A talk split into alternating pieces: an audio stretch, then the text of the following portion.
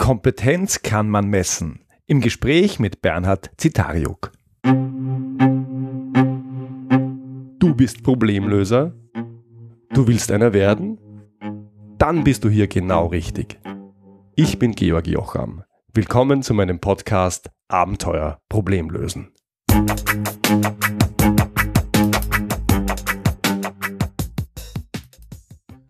Hier im Podcast waren schon mehrfach Persönlichkeits- und Kompetenztests ein Thema. Unter anderem habe ich auch selber ein Modell entwickelt, Biberadler Bär, das sich an der Schnittstelle von Kompetenz und Persönlichkeit bewegt. Den Test kannst du kostenlos unter georgjocham.com-test machen. Heute habe ich mir mit Bernhard Zytariuk einen Gesprächspartner eingeladen, der zum Thema Kompetenztest eine Menge zu sagen hat hier mein Gespräch mit ihm. Hallo, lieber Bernhard, herzlich willkommen. Schön, dass du da bist. Danke, Georg, für die Einladung. Freue mich auch, dass ich in deinem Podcast bin. Bernhard, lass uns doch gleich einsteigen. Was ist Persönlichkeit und was ist Kompetenz und was unterscheidet die beiden? Ja, also die Persönlichkeit ist das, wie der Mensch ist. Also warum tut er Dinge, was treibt ihn an?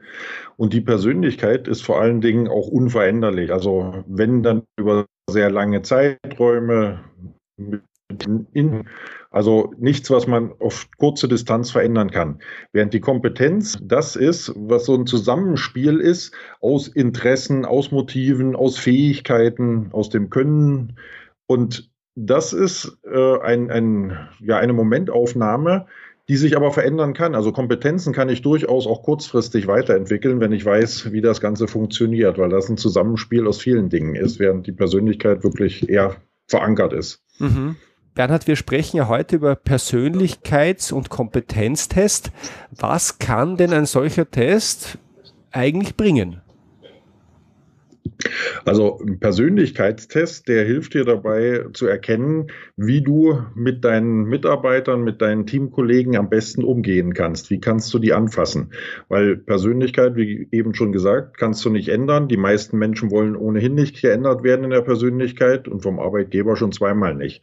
Aber wissen, wie man richtig mit denen umgeht. Und das sieht man auch bei vielen Hochleistungsteams, sowohl auch im Sport als auch in der Wirtschaft.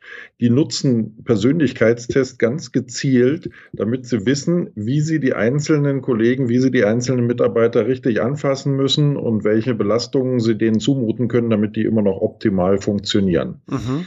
Und ja, bei den Kompetenztests, um das so zusammenzufassen, da schaue ich eigentlich nur, ist der richtige Mitarbeiter am richtigen Platz? Weil häufig hat man ja mal einen, der sich auf eine Stelle beworben hat und aufgrund formaler Qualifikation seiner Zeugnisse da eingestellt wurde und das auch einigermaßen gut macht. Aber häufig gibt es Dinge, die könnte er viel besser machen, äh, wenn der was anderes machen würde im Unternehmen. Und so dieses Potenzial, was wir im Unternehmen eigentlich selber haben, wirklich zu heben, dabei kann ein Kompetenztest unheimlich helfen. Mhm. Okay. Du bist gerade dabei, mit äh, Gate, äh, schreibt man G8T, Gate, einen neuen Kompetenztest in Deutschland einzuführen. Und eine Frage, die sich natürlich stellt, wir wissen, es gibt viele Persönlichkeitstests, ein bisschen weniger Kompetenztests. Die Frage, die ich mir stelle, ist, braucht das? Haben wir nicht schon genug Tests dieser Art? Brauchen wir da einen mehr?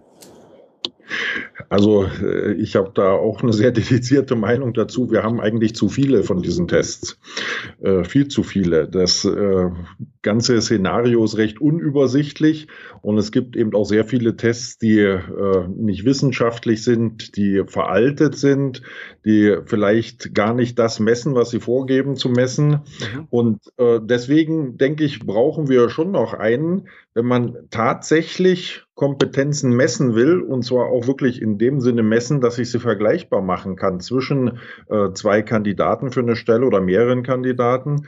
Oder auch wenn ich äh, Mitarbeiter habe, wo ich eine Potenzialerkennung durchführen will, wo ich tatsächlich sehen will, wer ist denn geeignet für den Aufstieg, dann äh, muss ich die wirklich direkt vergleichen können und dazu muss ich einen Test haben, der das auch messbar macht. Und in der Hinsicht haben wir wirklich noch eine Lücke und deswegen glaube ich, dass der Gate tatsächlich notwendig ist.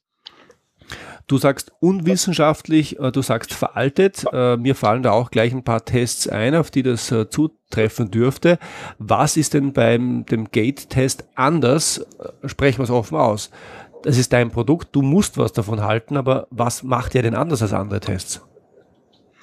Ja, also ich habe natürlich auch viele andere vorher ausprobiert und bin auch in einigen anderen äh, Testverfahren lizenziert, so dass ich das einigermaßen gut beurteilen kann. Und ich kenne auch die Schwachstellen, die diese haben. Und es gibt wirklich äh, renommierte, weit verbreitete Tests, die äh, tatsächlich 50 Jahre alt sind, die, die Grundlagen von denen und die seitdem auch nicht mehr weiterentwickelt wurden. Mhm. Und das ist natürlich sehr schade, weil sich auch in der psychologischen Eignungsdiagnostik einiges getan hat in der Zwischenzeit. Und äh, wenn man jetzt sagt, man will einen Test haben, der auf dem aktuellen Stand der Forschung ist und der auch tatsächlich weiterentwickelt wird, dann, äh, ja, das macht der Gate anders. Der ist schnell auszuführen, der ist sehr preiswert der ist einfach für die, sowohl für die Anwender in der Firma als auch für den Kandidaten, der den Test durchführt der genügt höchsten wissenschaftlichen Ansprüchen. Ich weiß, das sagen wahrscheinlich viele von ihren Tests, das müssen sie auch, ja.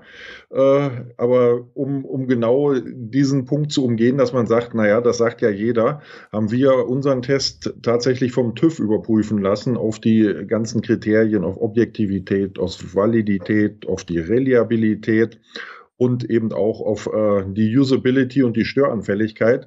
Und das wurde alles für gut befunden und mit dem TÜV-Siegel versehen. Und damit ist er der einzige vom TÜV geprüfte äh, eignungspsychologische Test. Und das ist schon mal sehr spannend. Und on top ist er auch noch verfälschungssicher. Das heißt, es können keine sozial erwünschten Antworten gegeben werden. Das ist ja häufig äh, bei den Tests so ein bisschen die Schwachstelle. Wenn wir Coaches haben, die sich damit auskennen, die können ihre Mandanten wirklich dahingehend coachen, dass die in den Tests die Antworten geben, dass auch das Ergebnis rauskommt, damit sie am Ende die Stelle kriegen. Mhm. Und das ist hier nicht möglich. Genau das wollten wir ja auch vermeiden. Bernhard, ich würde es mir gerne ein bisschen besser vorstellen können. Wir sind momentan noch etwas auf der Metaebene. Wenn mhm. wir von einem Kompetenztest sprechen, welche Kompetenzen werden denn beim Gate konkret getestet? Also die, die acht Basiskompetenzen, die die Bartram einmal entworfen hatten 2005. Das sind so Unternehmertum und Leistung, organisieren und ausführen, kreieren und konzeptualisieren, unterstützen und kooperieren, adaptieren und Coping, analysieren und interpretieren, führen und entscheiden und Interaktion und Präsentation. Das ist jetzt schon, äh, naja, so der, der schnelle Durchflug durch die acht Kompetenzen. Dazu gibt es 39 Kompetenzfelder, muss man sagen, weil die acht Kompetenzen noch gar nicht fein genug sind, um eine wirkliche Unterscheidung zu machen. Also insgesamt äh, hat der Professor Ziegler hier an der Humboldt-Universität, der das entwickelt hat, 39 äh, Kompetenzfelder identifiziert, die dann auf die jeweilige Tätigkeit zugeschnitten werden. Und das ist ja das Spannende. Man braucht ja nicht alle Kompetenzen für jede Tätigkeit, ganz im Gegenteil sondern man erstellt sich aus diesen 39 Kompetenzbereichen ein spezifisches Sollprofil für die Tätigkeit, für die man einen Kandidaten sucht oder äh, wo man jemanden weiterentwickeln möchte. Und dann führt man genau auf diese Kompetenzen hin den Test durch und kann vorher auch noch in dem Sollprofil festlegen, welche Ausprägung erwünscht ist. Weil nicht für jede Tätigkeit brauche ich die gleiche Ausprägung und da sind auch die Firmen schon sehr unterschiedlich. Deswegen ist es sinnvoll, für jede Stelle in jedem Unternehmen wirklich das Sollprofil individuell anzulegen. Und dann hat man da auch ein sehr individuelles, praktisches Ergebnis, was die Kompetenzen betrifft. Wer braucht so etwas? Wer sind die Kunden für so einen Test? Sind das ähm, Menschen, die sich persönlich weiterentwickeln wollen oder sind es eher die Firmen, die Stellen besetzen wollen und die richtigen Leute dafür suchen? Also äh, angefangen hat das Ganze mit sehr großen namhaften Unternehmen. Das wurde bei BMW, bei Coca-Cola und bei ZF in Friedrichshafen eingeführt als Softwarelösung zur Unterstützung bei der Personalauswahl und Entwicklung. Und Jetzt sind wir dabei, das Ganze auszurollen, tatsächlich für, für, den, für den breiteren Markt, weil ich bin der Ansicht, dass nicht nur große Unternehmen gute Mitarbeiter an der richtigen Stelle haben wollen, sondern das kann jedes Unternehmen gebrauchen. Und gerade die Zielgruppe mittelständische Unternehmen ist der eine Bereich. Und der andere sind natürlich äh, Berater und Trainer und Coaches, die im Personalbereich, im, im Businessbereich tätig sind, die da einen echten Mehrwert für ihre Kunden schaffen können. Und für die ist das natürlich toll, äh, ja, wenn, wenn die die beraten können mit einem zertifizierten, vom TÜV geprüften Verfahren. Das gibt dem Kunden einerseits Sicherheit, auf der anderen Seite äh, gibt es ja vielleicht auch in, in mittelständischen Unternehmen Personalverantwortliche, äh, HR-Heads, die auch der Geschäftsführung verantwortlich sind, was sie mit dem Geld machen, was sie ausgeben für äh, Assessment Center, für Kompetenzmodelle oder für Personalentwicklung. Und da kann man sehr schön nachweisen, äh, dass das Geld sinnvoll angelegt ist, weil wir Auswahlkriterien haben, die mehr Sicherheit bei der Auswahl geben oder im Bereich der Personalentwicklung ermöglicht dieser Test natürlich auch eine gezielte Überprüfung der Personalentwicklungsmaßnahmen, weil diese Kompetenzen, die ja entwickelbar sind, da kann ich einen Eingangstest machen, dann kann ich schauen, welche Maßnahmen der Personalentwicklung sind denn überhaupt notwendig für den einzelnen Mitarbeiter und ich kann dann am Ende, vielleicht nach einem Jahr, nochmal einen Test machen und sehen, haben die Maßnahmen auch funktioniert. Okay, das heißt gar nicht nur, um die Mitarbeiter selber zu beurteilen, sondern auch wirklich um Personalmaßnahmen zu beurteilen und um zu verstehen, ob Personalentwicklungsmaßnahmen eigentlich greifen. Stimmt das? Ganz genau, dafür ist es gedacht. Und für, für Trainer, Berater, Coaches insofern Mehrwert zu schaffen, dass die anbieten können, dass ihre Arbeit auch äh, nachprüfbar wird, sodass auch da der Kunde, der Mandant eine Sicherheit hat, äh, dass das Geld in der Beratung oder in dem Training gut angelegt war. Bernhard, jetzt gibt es Menschen und mit dem Jack Nash habe ich in Kürze bald einen hier im Podcast zu Gast, die sagen, ähm, tatsächliche Kompetenz ist erstens gar nicht messbar und zweitens gar nicht wichtig. Wichtig ist die wahrgenommene Kompetenz. Was sagst du dazu?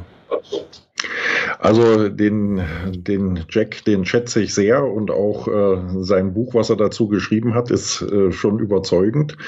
Ich denke, man braucht beides. Also die tatsächliche Kompetenz, die wirklich messbar ist, aber ohne die wahrgenommene Kompetenz nützt einem das natürlich nicht viel, weil ich kann der beste Wissenschaftler sein, wenn ich die Ergebnisse nicht entsprechend rüberbringen kann und verkaufen kann, dann wird mich dann niemand ernst nehmen. Auf der anderen Seite ist die, die Wahrnehmungskompetenz oder die wahrgenommene Kompetenz äh, insofern schon die wichtigere, denn selbst wenn ich nicht viel Ahnung habe, aber die Sache gut verkaufen kann, kann ich damit immer noch erfolgreich sein. Ich denke nur, wenn man sich aber nur auf die wahrgenommene Kompetenz verlassen würde, dann würde das auf Dauer nicht ausreichen. Das reicht sicherlich, um, um in Vorträgen zu beeindrucken, zu überzeugen, in Bewerbungsgesprächen vielleicht auch zu überzeugen, äh, neue Kunden zu überzeugen damit. Letztendlich, wenn ich aber mit Mitarbeitern zusammenarbeite über einen längeren Zeitraum, dann fällt das natürlich schon auf, wenn ich, wenn die tatsächliche Kompetenz nicht vorhanden ist.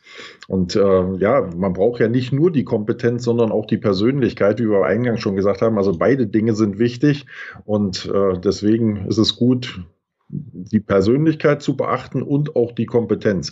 Und wenn man dann denjenigen, der die richtige Kompetenz hat, auch noch darin schulen kann, dass er das richtig rüberbringen kann, dass die auch entsprechend wahrgenommen wird, dann ist das natürlich optimal.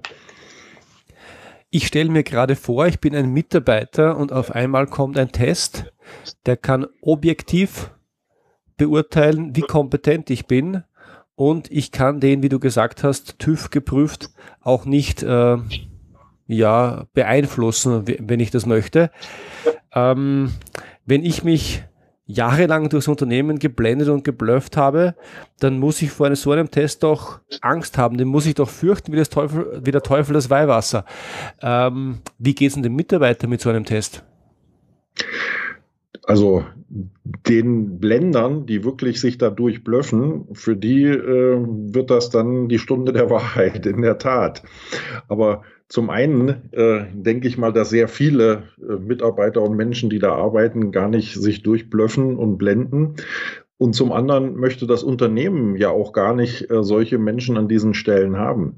Jetzt muss man sich mal vorstellen, warum äh, blendet der denn vielleicht an der Stelle, wo er ist? Doch nur, weil er da vielleicht nicht die richtigen Kompetenzen hat, um damit zu überzeugen. Wäre das nicht für den viel hilfreicher, wenn man seine wahren Kompetenzen erkennt und ihn dann im Unternehmen an den richtigen Ort setzt, und dass er dann ganz natürlich authentisch reagieren kann, sich gar nicht mehr durchblöffen muss, damit viel zufriedener ist, Spaß an der Arbeit hat, viel produktiver ist.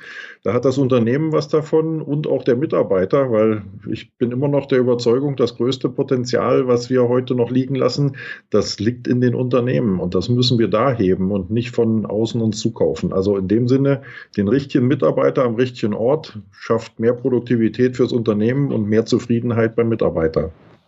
Für mich hört sich das sehr, sehr gut an.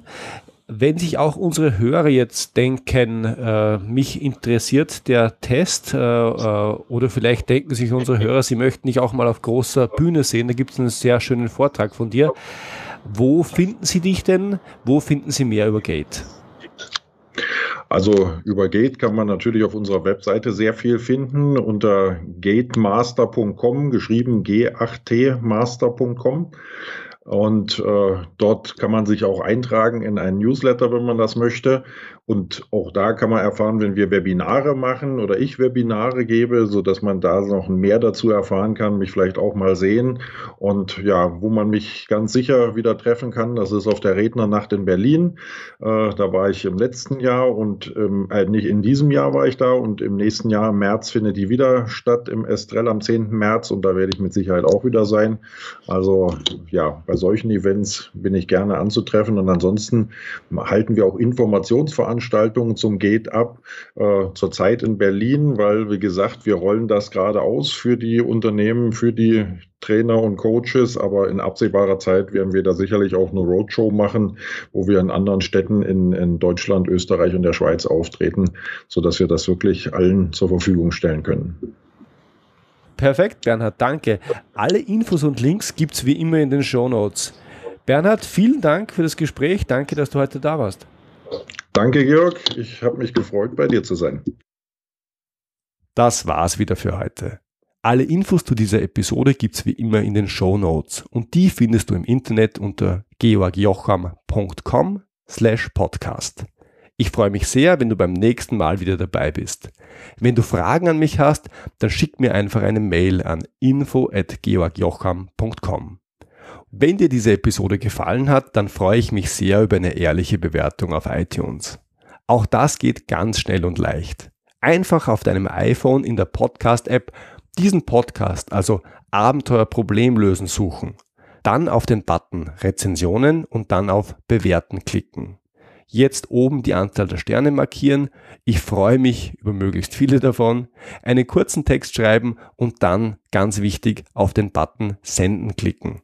Das Ganze dauert keine Minute und hilft mir sehr. Vielen Dank und bis zum nächsten Mal. Dein Georg Jocham.